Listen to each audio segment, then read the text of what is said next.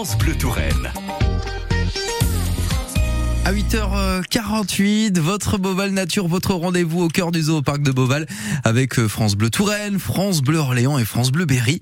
Yann Meraki, bonjour. Vous êtes en compagnie d'Éric Bayrao Ruivo, directeur de la conservation pour l'association Beauval Nature, qui s'intéresse à la conservation des girafes. Il y a plusieurs euh, sous-espèces de girafes et la plupart d'entre elles sont déjà en péril, certaines Ouais. en péril critique, euh, notamment tout ce qui est un peu au nord de l'Afrique.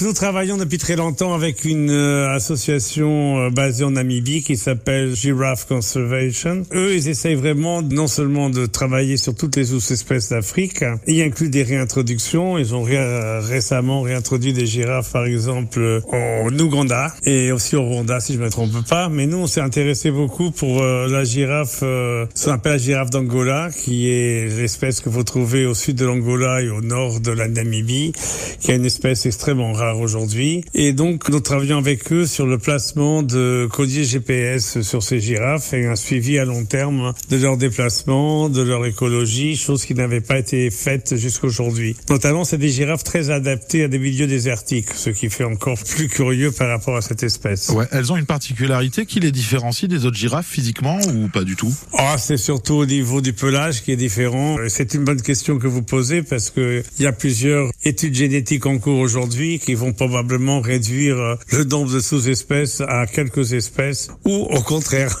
multiplier Ouais. les sous-espèces. Mais moi, je pense que ce sera plutôt dans le sens euh, de di- diminuer le nombre de sous-espèces et les réduire à deux, trois espèces très distinctes qui seraient une de l'Est, notamment cette région du Kenya, la Tanzanie. Donc ça, c'est la girafe réticulée. C'est assez marrant parce qu'à un moment, euh, dans l'histoire de Beauval euh, et de la conservation, nous avions un programme à Djibouti et nous avions découvert qu'il y avait des girafes à Djibouti il y a 250 ans et que c'était cette espèce, euh, la réticulée. Et après, il y aura une girafe du Sud probablement, hein, qui fera toute l'Afrique australe et une sur le nord-ouest euh, où elles sont pratiquement disparues aujourd'hui. Ouais, celle dont on parle justement, même pas. Donc Oui. vous êtes en train d'équiper ces girafes en Angola de GPS pour pouvoir les pister, un peu les suivre. Vous l'étudiez parce que justement pour l'instant elle est dans le programme de conservation, donc ça veut dire que cette espèce est en train d'être menacée. Elle est menacée par quoi cette espèce là Surtout par les activités humaines, euh, Ouais.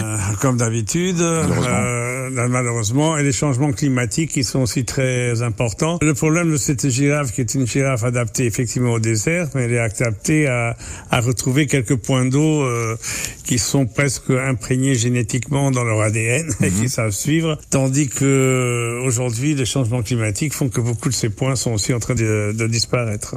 Merci beaucoup Yann Meraki la semaine prochaine avec Eric Bayrao Ruivo. Vous évoquerez la conservation des espèces magots, des petits macaques du nord de l'Afrique. Euh, retrouvez bien sûr ce podcast sur notre site internet francebleu.fr et sur l'application ici.